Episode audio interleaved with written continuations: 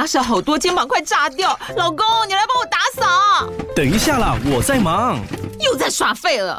我忙着找虎标红色万金油，帮你缓解肌肉酸痛啦。这瓶百年口碑，天然草本配方，含有温感肉桂，按摩更有效。剩下的家事交给我。老公，爱老虎油。虎标在手，全家神队友。全台各大药局、屈臣氏、康氏美皆有贩售。卫蜀成制字第零一五七零一号，北市卫药广字第一一三零四零一四九号。使用前请详阅说明书、警语及注意事项。刚好你点进来听，刚好我想说点什么。大家好，欢迎收听《刚好遇见你》，我是赖芳玉。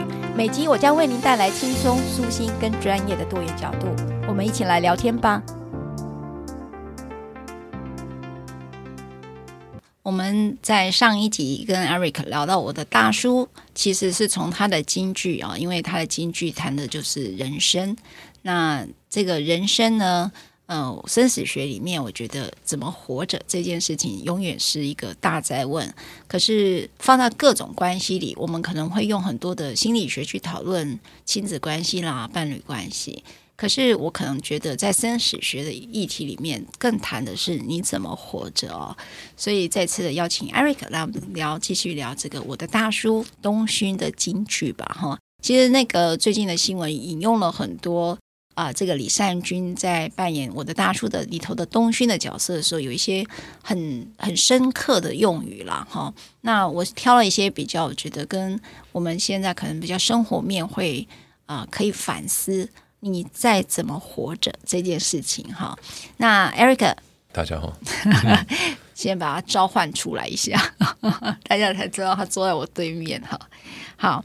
我们接下来一个金句哦，前一集我们谈了两个金句，哈，就是关于谈到良心，也谈到了好人是得要条件够好，哈，才有办法当好人，哈。那当然，那个大家都可以去反思。接下来我们谈另外一个金句啊，人的身体再重就不过一百二十公斤，应该讲是一百二十斤呐，哈。千斤万斤的是你的心哦，就是最重的是你的心。其实我发现，好像，呃，无论我们讨论哪个议题，好像都回到你的心这件事情。哎，嗯，Eric，你怎么看这件事？我我经常去静静的在在在感受这这件事情呢，就是说，嗯，人为什么这么容易被情境驱动？哦，哦，那我最近还发现一个很好笑的事情，就是说，这个没有科学根据，但我觉得很有效，就是你要睡觉的时候。你去造一个画面，不要说想象，就造一个画面，就是电要打烊，然后灯都关掉，然后你把铁门拉下来，然后人就会睡着了。没有你，你睡得比较快，你这样就能睡。这当然，这时候你会发现你的某个东西会被那个情境呃往下往下带下来。是的，是的，对对对。然后，所以我我用这个东西去去想象说，诶，如果今天我们真的需要呃，好像调动某种这种这种动员的时候。我们内在的这种这种能量的动员的时候，是不是能够在在在心里面再造一个什么样的画面？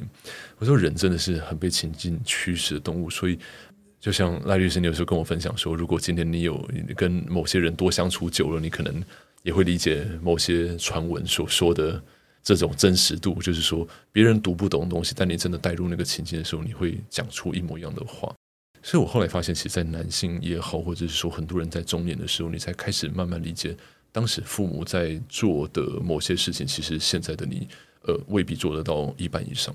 嗯，对，就是那个情境，其实真的会有它的困难度在。是，对，对，对，是。所以唯心，我倒觉得说，那个心里面的那个静，然后心静静，那个静本身，其实真的会呃，让每一个人的这个整个行为模式跟着绕这样。嗯哼。从那个存在主义有一个我我也不知道有没有记错，是黑格尔吧，谈的就是唯心论哈。大概他最早开始讨论到唯心论哈，也就是说，好像我们的存在跟你的心是一个的质地啊。因为 Eric 很喜欢讲生命的质地哈，也就是说，你心的这种纯净度，大概就会就是会是你的，你你在这里头是不是轻飘飘然的？我就想说比较轻松的。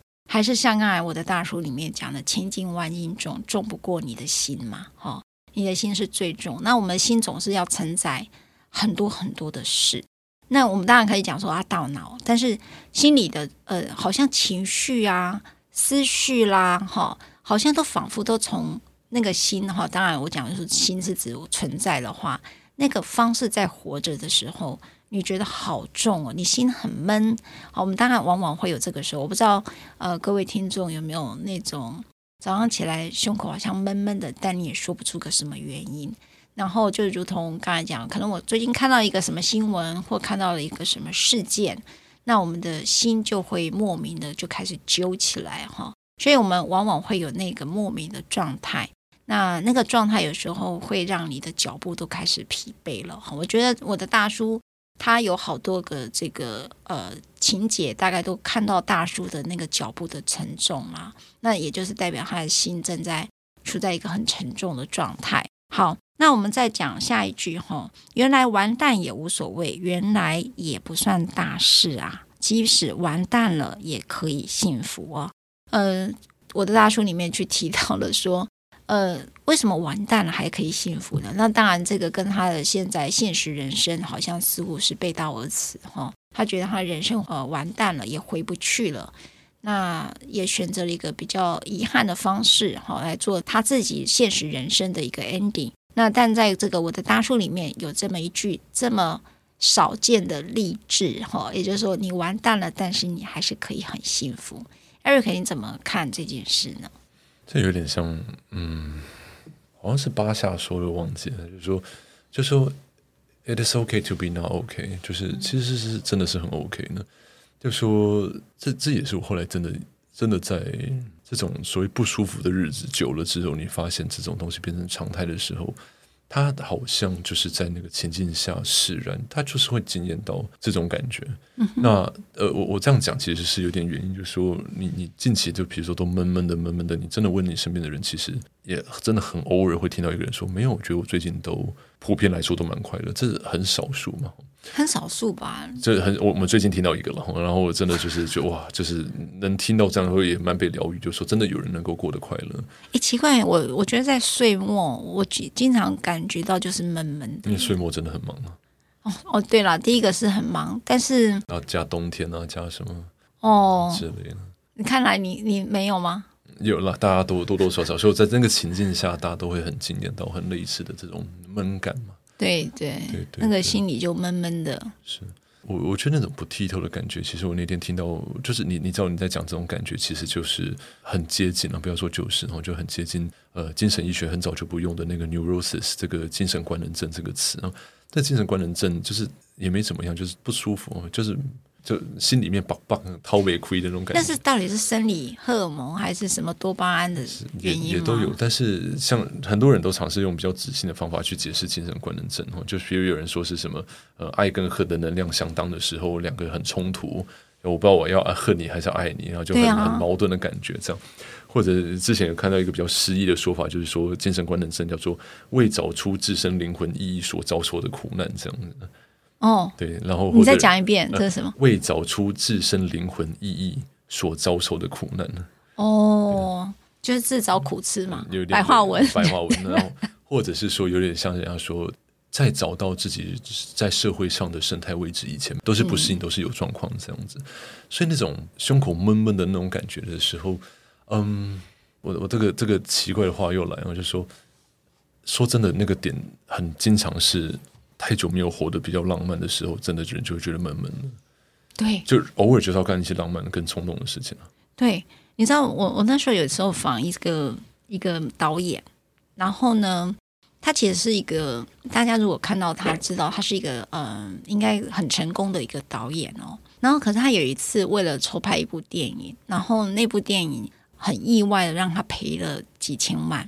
那那个赔是这样的，就是他们在募资的时候。就是有一个人就反悔了，就不愿意投资这部电影。可是他就只差那个三千万，所以他就自掏腰包去卖了一个房子。我发现台湾导演很容易去买房子哦，然后来补那个三千万。他觉得说这部电影就差那么一点钱，我为什么不做呢？那他就自掏腰包的就把这个原先要呃愿意投资的这个金主的那个缺口资金缺口，他完全用自己所有的积蓄来填补，跟包括负债。那他为了这件事情，呃，他就开始去呃，要做很多他不愿意做的事，就是呃，可能有一些他不想要接的影视，他都得接，因为要去补资金缺口嘛。哈，好，我那时候问了他一句，我说：“那你的感觉是什么？”你猜他怎么回答我？他觉得很浪漫吗？他觉得很寂寞。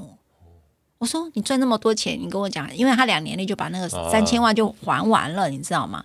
所以我那时候说，哎，你你那表示钱赚得很快啊，好、哦，对不对？我们我我们在讲说，这不是很幸福的事吗？就是可以两两年内就做这么多工作，然后就还完了哈。我、所以我，我讲一个，就是我觉得他的前端叫做事业完蛋哈、哦，然后他赚了很多钱这件事情，我觉得是很幸福哈。”他就马上把他的钱都还完的时候，我问他的感觉，他说他觉得很寂寞。那他是因为他是学哲学的，我说你可不可以跟我多讲一点，为什么你寂寞？他说因为离自己太遥远。所以刚才 Eric 讲要做浪漫的事情，是因为他最接近自己，嗯，对不对？因为最接近自己的时候，都是不在于社会框架下期待我的样子，而是真的回到我自己。就是你，你可以讲自信发展嘛，对吧？吼，所以我我觉得 Eric 那一句话刚好勾起了我记得我那个朋友所说的：当你离自己很远的时候，其实是你最寂寞的时候。所以各位朋友，你现在可以回顾你自己今年在岁末的时候，你做了多少是自己开心的事情，就是浪漫但笨笨的事情，哈，对。所以我后来其实真的有一个很大的转向，就是后来更相信心理学在讲的所谓的自我决定论，就是所谓这个 SDT，哦，SDT 自我决定论。那这个自我决定论，其实你你真的进进去看蛮多的个案也好，或者你发生了很多事情，其实你的答案真的就已经很明白，就是你该怎么做，真的很明白。所以，所以我后来在讲这个自我决定论的时候，你会真的发现，每一个人都很容易在自己困住的故事里面做很多的错误归因。这种很荒谬的归因，就是比如说，哦，我现在没有办法自我决定，没有勇气，是因为我小时候爸爸都不在。那、嗯、你小时候爸爸不在，跟你现在要做决定什么关系？就是你静静的想，其实真的没有任何的对这么坚强的关联性嘛。所以真的到后来，你在做很多东西的时候，真的就是你自己要决定要做什么，就真的就是这样。就是说说起来真的很笨。所以近期常常在跟个案讲说，我我讲一件很笨的事情，然后你听听看。我说，你如果真的想搬出去，就搬出去啊。然后这种话一定有被督导骂，就是说这种给这种烂建议，叫人家来找你智商干嘛？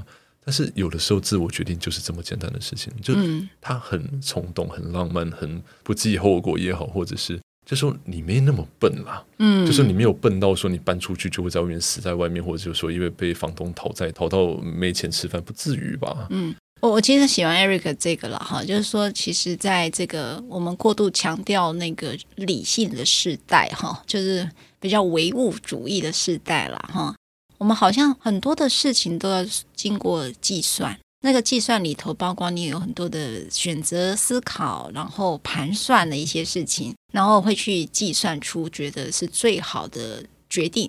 那经常有一句话，聪明的人不会有朋友啊，你永远在找到你觉得。你计算之后对你最有利，但是在关系里头不浪漫就很难有关系，这是我自己的感受了哈，对吧？我觉得我我最近在想所谓的认知心理或认知这件事情，其实好像就是说，诶，我在这种很理性的状况上算计过，我觉得这条路是最最失败概率最低的，或风险的承担是最低的吧。嗯，但是往往就是这样算出去之后，然后就发现很多的变数跟这种所谓的乱度啊、entropy 啊这种。商数或者这种这种乱度就开始出现的时候，就太多太多的东西是人根本掌握不了呢。是，那干嘛不就直接就浪漫的做你眼前你第一个直觉想做的那个东西？对，对，就是用直觉决定做。因为我有一次问一个律师，她是一个很精明能干的女律师哦，然后呢。我就发现她真的太成功了，成功到我去访问她，然后我就问她的人生大事。你知道，呃，这个婚姻现在好像失败率是最高的一件事情，所有的社会行为里面，好像婚姻是一个最容易失败的一个，或谈恋爱啦。哈。因为尤其譬如说你的第一场恋爱，几乎可以预测他的失败率百分之九十，哈，你大概就会失恋呐，哈。好，那我就问他啦，我就说你结婚。这么多年，因为她跟她老公感情真的很好，他们没有生小孩，每天就是游山玩水，然后我真的觉得生活品质真的非常好，然后又关系也很好。然后我就问他：“你花了多少时间决定的那个人是你的 Mr. Right 呢？”他说：“我花了三个月。”我说：“什么？”他说：“我就谈恋爱三个月就决定结婚了。”他说：“哇，你三三个月可以决定了三十年的幸福。”他说：“赖律师，我告诉你，我呢。”所有在跟人家讨论事情用我的左大脑，我所有的决定都放在我的右大脑，就是我用我的直觉，好，用我的感性面，大家所谓的不理性的那一面，做出人生的重大决定。他所有的所有的重大决定都放在他的右大脑，也就是说，当这个就是 Eric 讲浪漫跟冲动，哦，或者是他的直觉。然后我最近有看一本书，叫做《中年之旅》哈，自信的转机是由这个呃莫瑞斯丹这个心理师所写的哈，由这个心灵工坊，那也是王浩威老师所策划的一本书，翻译者是魏宏静哈。我不是要卖书哈，我只是从这本书里面要回应 Eric 一个那个浪漫这件事。他说人的原型哈。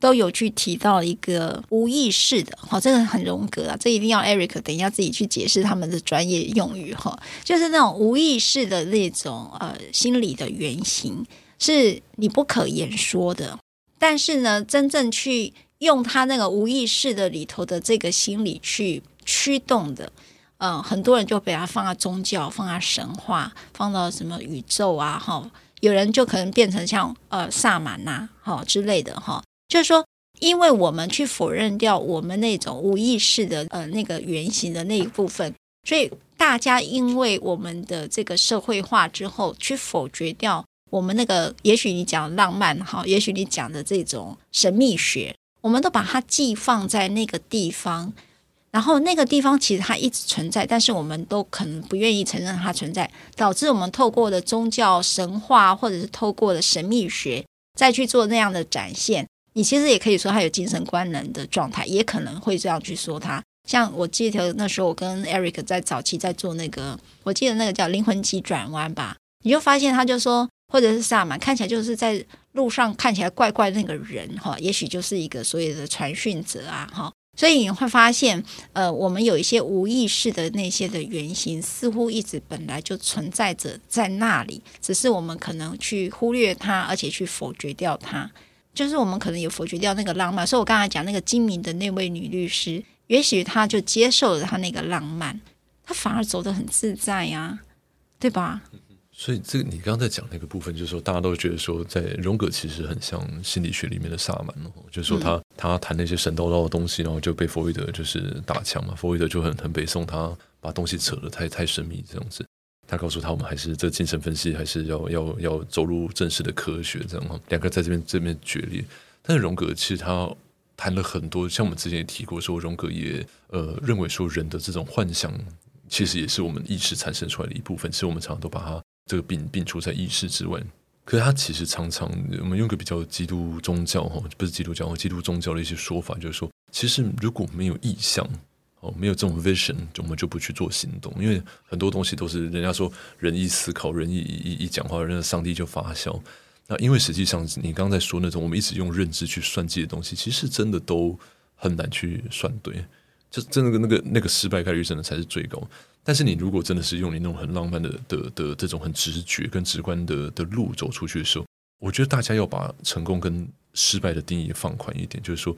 出去的时候一定会先遇到很大堆在前置作业的时候的那种不舒服，那一定会有的。嗯，因为意向只占百分之一，努力是百分之九十九。那那过程中就牵扯很多人啊、人事啊，或者是物换星移，很多的这个条件又不同了。那荣格就说，这个意向跟这种很像，在我们这种半梦半醒、这种恍惚之间的这种这种明白，我们，其实才是你行动的一个一个很重要的这种这种准则。但是。你必须这种 vision，你必须在醒过来之后用道德去检视它。嗯哼。哦，那这个后来我也是觉得说，在你说以前在什么这种死藤水啊，在这种这种如梦似幻的这种去取得的某种明白跟知识，其实真的你会发现很难再去跟这个集体跟群体在清醒的时候去做对话，很难带进这个公领域里面。那我们就是少了这种，就是用道德跟这种用这种在社会的有有用性上面去做检视。哦去做检证，重复检证，跟我们之前在谈的恶魔学很像，就是说里面有东西被渗透，嗯，我们不知道。但是你如果没有去用道德检证的时候，就很危险，会这样子。Vision 这个事情其实有一个很有趣的东西，就是说老天会视线你的路在你的脑袋里面，让你看到说，就是我我就是知道有条路要这样走，但他没有修给你老妈看的，嗯，所以你妈会跟你说啊，你那什么要去做音乐，要去台北的神经病啊，什么你会饿死啊，这样，那老天没修给你妈看吗？所以说，很多的人他们那个 vision 那个意向是清楚的，但很多人在这条路上选择在过程中其实很容易自欺欺人。嗯，就说，所以他说这条路只要 vision 清楚，你就是按表操课走到那一步，其实走得到呢。嗯，但是就是你连自己都骗的时候，就是那个没有按表操课，你说哎，好像我有在忙。所以他们说有一句话叫做说有 movement，但不代表有 progress。哦，就是很多人都会就 confuse，就是会把你有在作为。当做你有在进展，这是两码子事情。嗯、所以，比如我们指导教授很常在骂我们说，就你不要再找论文了，就你不要再找文献了。嗯，他说哦，有有有，我在找文献，那你写多少零？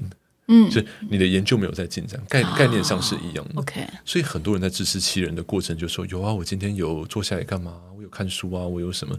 但是实际上那个进展是是空的。嗯哼，对，所以只要你不会自欺欺人，有按表操课，基本上那个 vision 是会达到。但过程中不要太快去决定那个东西是失败跟那那个定义不要那么死了。那个失败跟成功的定义不要那么死，这样。嗯哼，对。那各个宗教他们怎么去看待这种所谓的原型？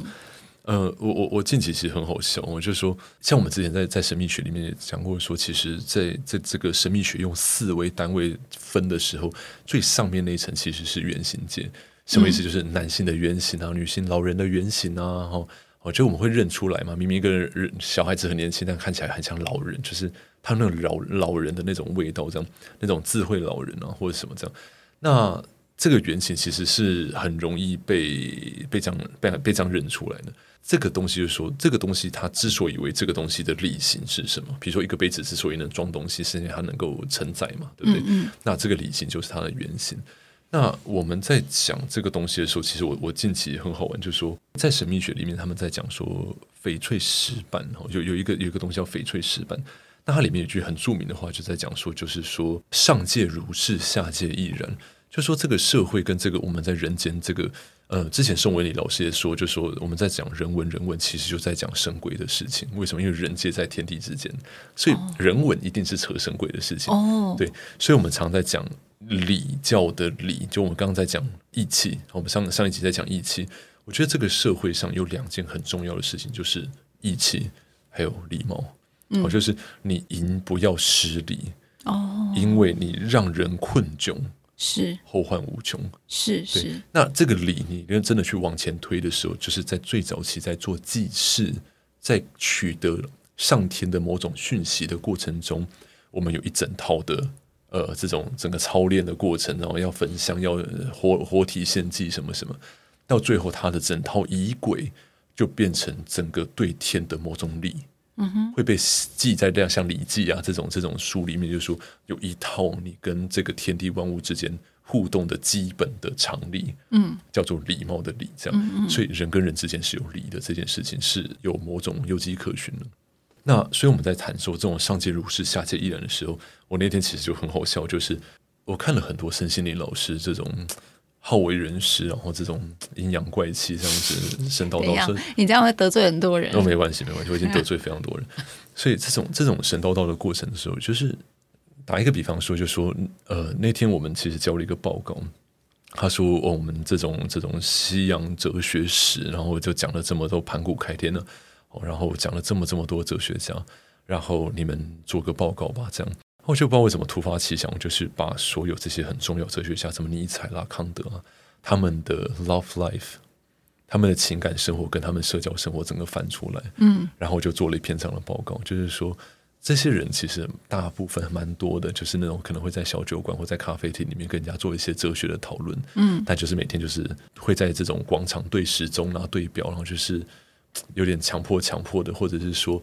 类似爱上自己的表妹啦，或者是呃，跟跟呃呃，还是什么妹妹介入尼采的情感生活，然后最后他想娶的女人没有娶到之类的，然后这类的东西，就你会发现这些人真的在进入社会性，在进入情感跟关系的时候，都是有一些很颠簸了，不要说然后怎么样，就非常非常颠簸的这样子。所以我就说，如果真的硬要说要对老天开悟，我说我宁可选择对社会开悟。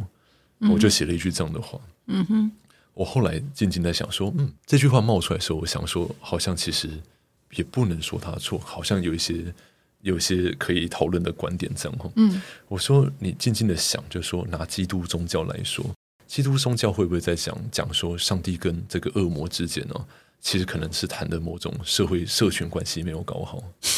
对不对？你好有创意哦！然后权力的这个分配不均哦，哦，对，然后造成有人不讲义气，嗯、哦，有人不讲义气，而且一直在生气，然后一直在生气，就在社群里面操弄大家的感情。哦，有没有有没有这个感觉？哦、对，你好大胆哦！对，所以 最终不管，但最终不管怎么样，你还是要讨老板跟他儿子开心。哦，对，而且你，而且你要努力把自己做到最好，而且好的定义是老板说了算。哎，你现在怎怎么可以从那么虚无主义讲到这么世俗的一个比喻啊？我我我觉得世俗性里面，就像我说的“上界如是，下界亦然”这件事情，就是说，我觉得社会肯定是某种原型的缩影，它才会长这个样子。嗯，就是你爱与不爱，整个历史性都在走一样的路。嗯，嗯，那表示某种上界的原型可能就长得很雷同。对，我有这个想象哦。嗯，所以我后来说这句话可能也所言不假。你看道教的本质，嗯，可能谈的是某种企业组织的分工跟酬庸机制。你真的把它讲的很世俗哎，所以而且我说是非常非常资本的那种，比如说哦，玄天上帝可能是总统府，啊对的，然 后文昌就教育部嘛，然后关圣帝君就国防部，哦，财神也是经济部，妈祖是海巡署，哦，观音是社会局，对不对？太岁可能是国税局，每年都要缴嘛，哦，太岁每年都要点灯嘛。那城隍可能是土城看看守所这样，那土地公是地方的里长伯，哦，那地基主就是地方人士，哦，OK。那而且这些上述全部通通都可以用钱收买哦，对，通通都可以去去缴香油钱的。那如果没钱的话，偶尔进贡也会有用哦，进贡偶尔也会有用。那如果没有用的话，记得去别的单位上香陈情，去别的地方陈情。这样就想起来说，他们在讲的这个整个佛道系统这个次第跟整个这样一层一层的关系，跟他们所掌管的这个所谓官官位系统的时候。好像又有某种上下对应的那种、嗯、那种感觉在这。嗯嗯、那我后来就讲说，嗯，那佛教大概就是最早提出躺平主义的人了。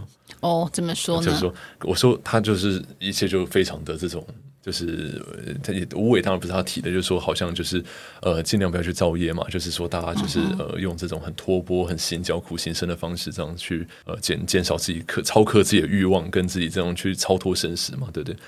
我说悉达多人家可是太子出身的，哦、人家财富自由才能去放飞自我。嗯，说你，我说你凭什么？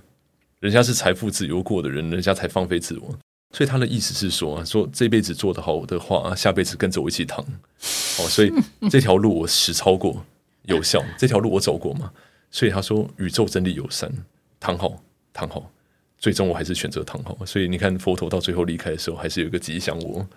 就是很吉祥的这样躺好这样子，所以我谈的是说，你你会真的去开玩笑的去理解整个宗教仿佛在倒影着某种社群关系跟社会想象的缩影。嗯哼，所以我说，其实我宁可去选择对社会开悟这句话，搞不好说言不假哦。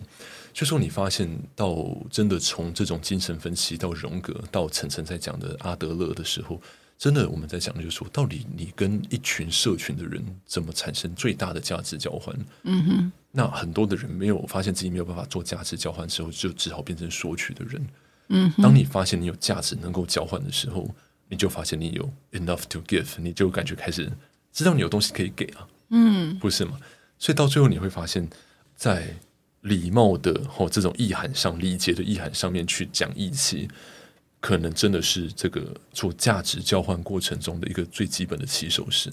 嗯，对。那、我我刚讲的几个缩影，你回归到或回推到一些在社会上苦苦找不到这种适应的生态位置的人，会不会好像都相对适用，都都可以适用，都套用得了？嗯，对，就是说他们在人与人之间的义气问题，或者是说在人与人的信任的问题，在跟自己重要他人的课题的这个信任的议题。嗯，到他跟人之间，我我前阵子有一个很喜欢的这个这个 Jordan Peterson 这个心理学家，他就讲说，其实每一个父母都有一个责任，要让孩子到进入社会的那个 moment 是人们都喜欢跟他玩的，小朋友喜欢跟他们玩，然后长辈会想要教他，把好的东西教给他，这样都愿意教他。他说，如果你没有去教他这个东西的时候，这个孩子终其一生所看到的脸孔都会是 hostile，就是对立的。嗯哼，就是小朋友会排斥他，然后长辈会给他虚假的笑容。嗯，所以他永远都面对到都是虚假的笑容跟小朋友的对立的感觉。那他到最后到社会的时候，你就发现那个那种格格不入感，他无法去融入，人家不喜欢跟他一起玩。嗯，嗯对，所以这件事情就是扯回来，就是说，到底要怎么样让自己成为一个人家愿意跟你在某一个规定好的游戏规则下面共同去玩这套价值交换的系统，可能搞不好是一个非常非常重要的一个必须被圈起来的重点。这样子，嗯，你知道，Eric 在我们生死学的系列里面一直在讲服务他人哦，跟服务自己这件事情的界限是。模糊的，也就是说，你可能在服务自己的时候，同时也在服务他人；在服务他人的同时，也在服务自己哦。然后你再试着在听刚才 Eric 那一些对话里头，是相当的。如果说上三轮跟下三轮，就是可能之前在谈论的是上三轮，但是他把上三轮的东西用到下三轮的这种呃很接地气的角度哦，来诠释这样刚才我们提到的神秘学或者是原型呐。哈，原型就是指说。无论你用任何一种理论，或任何一种宗教，或任何一种说法，哈，都只是在诠释一个你在或者社群关系里头的一种对应的方法。好，我用对应的方法，哈，就是指说我我自己在最近看了十几本书哦，大家觉得我也我也很疯狂，我看了十几本关于呃灵性的书，关于荣格的书，哈，当然我看了还包括存在主义的书哦。我觉得那个欧文在讲，如果我理解错的话，就是请大家多见谅哈。但我只是在那边捞了一个观点，就是其实我们在讨论人的行为这件事情，或人的困境，我们运用了各种的诠释哈。不论你是用这个阿德勒，或者用弗洛伊德，或者用的荣格，甚至你用的是社会学，那社会学者对待这种。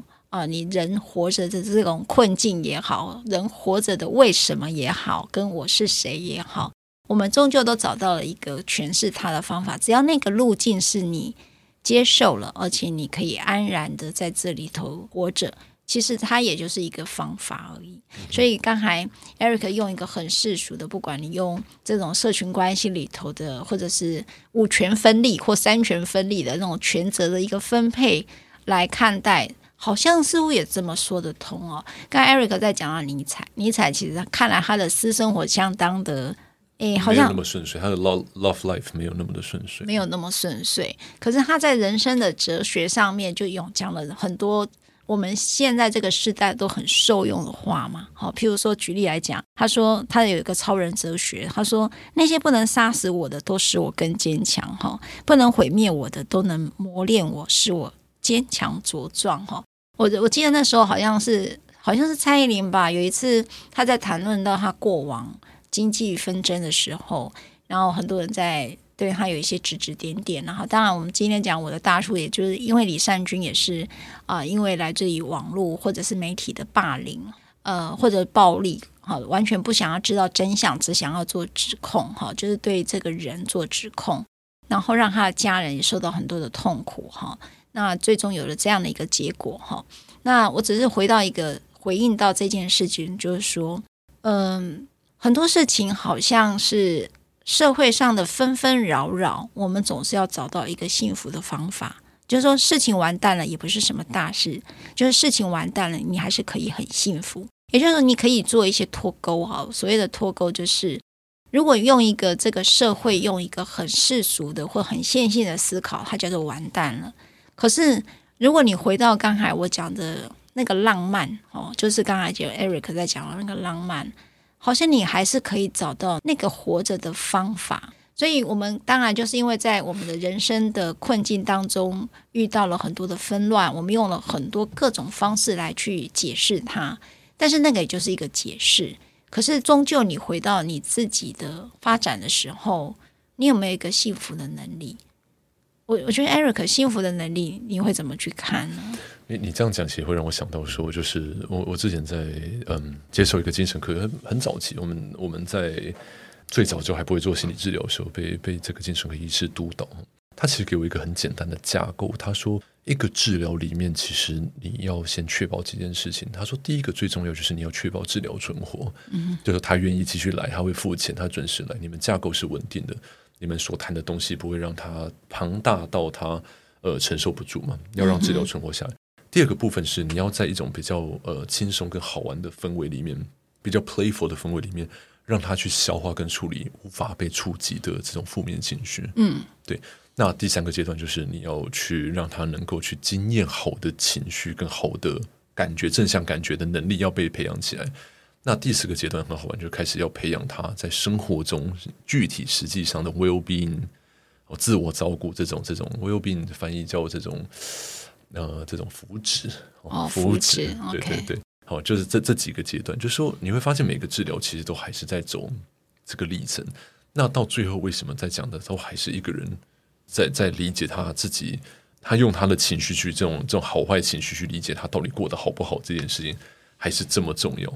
所以我后来才觉得说，我觉得有时候人真的不太知道怎么去。享受吗？还是怎么？就是说，让自己真的能够 at ease，就是在在一个比较放松的状态上。真的，你只要一空想，你就几乎就去塞满东西的那个习惯，真的几乎我们大家都都会有。然后有时候你会在在想说，我们小时候都能够去骑脚踏车，就是能够做那种，就是我们现在认为说，怎么会有时间去做那样的事情的事情？你说到底为什么我们现在办不到？其实会让我觉得很奇怪。嗯，就是我们办不到这件事情，让我们觉得太怪了，这样子。所以我觉得，就刚才讲，我们的办不到这件事情，就是我刚才为什么用尼采那个，就是就 Eric 刚才用各种的说法在讲一件很世俗的事情，其实有没有个可能，所有的理论哈，无论或来自于呃神秘学，或者是来自于各种存在主义也好，或者是来自于心理学也好，其实都只是在解决我们现在活着这件事情的困境，或者是。彷徨也可以这么说哈，那在这里头不会有一个人都有办法，就是真的没办法哈，就是没办法。我觉得呃，不能就是你你的不能这件事情是所有人的不能，也许有没有可能就稍微好一点？因为有时候我觉得为什么别人能我不能，你就会很痛苦。但是就是有时候我们就是不能。我们接受我们的无所不能这一件事情是不存在的话，可是有没有可能就松开？即便我讲了尼采这样的这么伟大的一个哲人，哈，他也是一样啊。就刚才讲的，他的生活，他的 love story 过得跟我们现在这个时代里头一直被抨击的可能都很接近，但是他也是带着他自己人生的困境，回头去看人为什么活着这件事，即便是伟人，哈。所以，呃，我觉得在最后再用这个，呃，我的大叔有一个金句哦。刚才因为 Eric 他在讲一个是我们可以价值的交换的是什么？好，价值交换的是什么？那这边有个金句，所有的缘分都很奇妙且珍贵，必须报答才行。好，那我们在讲报答才行的时候，可是我就是这样而已啊。他说，幸福的活着，这就是报答了。好，就是，呃，我不知道你有没有身边有一个人，他好好的活着。其实你就幸福了。譬如说你的孩子，好，譬如说你所爱的人，他只要好好的活着，你就幸福着。哦，我经常觉得，其实你这么简单的幸福着，就是也许有一个人好好的活着，你就幸福着。Eric，你会有这样的一个想象吗？嗯。哎，他想很久，他有妻有小，哎。是，嗯。我我觉得幸福这件事情是困难的了，就是说我毕竟还是一个比较灰色灰色学派的人，我我觉得幸福没那么容易，就是幸福这件事情，幸福很小，但是现在就是说连小的事情都很难达成，所以人很挫折嘛，不是吗？嗯，所以我我在想，幸福这件事情其实真的都需要挣扎过。嗯哼，那这件事情我后来给自己一个开脱是说，我发现。我们在很小的东西上面的挣扎是几乎每个人都会有的，嗯，就是真的真的就是你在那个地方撞到的墙，其实每一个人都扣了一声，对，就每个人经过那一道门都扣了一下，这样子的时候，你你真的会宽心很多了。嗯，坦白说，真的是这样子。所以每个阶段，我相信有一天我到可能五六十、五六十该遇到的那那道那道坎的那个那个空那一声，我应该也会敲得又脆又响。那当你有这样的通透的接纳度的时候，我觉得那一下可能会敲得比较幽默一些吧。我觉得，对，你会你会比较比较愿意去笑着说，好像明白了些什么这样子。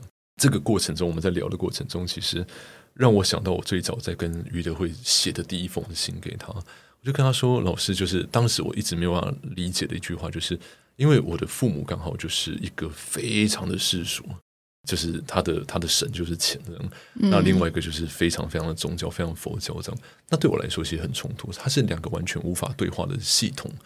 那我就跟于德惠老师问了一句话，说：“老师，到底出世间跟入世间之间的那个中间的那个那个平衡到底怎么来呢？”他说：“他只回了三个字，他说不冲突啊，说靠，他说宽华不冲突，老师。他的回话就是神话一个就是宽华冒号不冲突，然后老实就老师镜像这样老师这样。然后我当然可以想象说这两件事情就有点像我们在说小隐于山吼，然后大隐于市这件事情是很像的。”就说你会发现在人间的这个磨难跟修炼，反而真的在团体才有办法磨得圆呢，嗯，才有办法真的磨磨磨掉这样子。但是到最后，你磨掉的东西很好玩，反而让你自己最本真的东西反而透得出来。嗯，这这个历程，我真的觉得其实是真的需要需要磨皮的那个痛的过程中才会长出来的。所以回到你刚刚要问的那个事情的时候，我觉得我觉得幸福真的没有。这么简单，我我不认为幸福是一件简单的事情。嗯，对。那最后就是说，我那天在读一篇国外对于这个这个叫做比特币的一一篇文章，时候那篇洋洋洒洒的一个人提出一个观点，这样。但是我只捕捉到一句话，我觉得好有感觉，不知道为什么在那句话 ponder 好久。他说，我写这篇大概很多人都会不认同或什么。他说，但我尝试跟我这整个部落格哦，这个部落客里面，就是只是要。秉持着一样的想法，就是我只是尝试提出不同的观点。嗯哼。然后这句话其实真的好打中我，就是说，当大家都在讲一样的话的时候，好无聊啊！就是，就是说，如果有个不同的角度去看我们现在遇到的每一个人类共同待解决的可能十七项这个 ESG 的问题之类的的时候，有没有一些不同的观点能够，就是让我们刺刺我、洗洗我们的眼睛，或者是刺激一下我们的这种思考或什么的？所以，当我开始从把心理学转向社会学的时候，我觉得有很多东西好像就开始说通了。嗯，就是说从个体走向群体的时候，好像很多我们以前这种自我在自我神话里面卡住的某些坎，好像突然就都说通了。这样，嗯，所以以前都说成熟应该是情绪自主，然后能够掌握自己的情绪就是一个人的成熟。但后来我真的发现，也听到这样的说法，就是说，真的一个人的成熟是你。那个 moment，你开始发现你对社会产生自己的理解的那个 moment，你知道怎么运作了，社会怎么运作了，你的理解产生了，人就成熟了。那个社会理解的独立性的观点出现了，人就成熟了。嗯，从刚才 Eric 的谈话当中，你可能会看到 Eric 从一个呃非常心理学，那非常个体化发展。这里头的个体化发展，不论是从这种虚无主义了哈，我自己觉得是虚无，我不知道我这样定义它对不对了哈，就是一个非常一个个人的灵性发展的这个角度跟心理发展，一直走到现在的社会学，所以你会听到他比较多关于社会的一个观点，所以你看到讲讲到各个宗教也好，或者神秘学也好，就去提到说，其实终究还是回到一个社会结构性的问题，就是群体的关系。所以他说，一个人是不是被喜欢跟被接近这件事情，好像就这么简单一件事情。幸福不简单，但是呃，好像也就是入的世跟出世跟入世，如同于德慧老师回给这个 Eric 的那一句话哈，没有冲突。也就是说，你入世修跟出世学，可能都是同一件事情。我想这是我自己的看见。那也许各位听众也有你们自己的体会。那我们下一次再邀请 Eric 来聊聊我们的生死学。谢谢 Eric，谢谢大家。如果你喜欢我分享的内容，欢迎订阅。想请我喝杯咖啡，欢迎打赏，我们会全数捐给儿少全新会。如果你想要更了解儿少全新会，在每集详细内容都会有介绍。大家下次刚好遇见时，我们再来聊天喽，拜拜。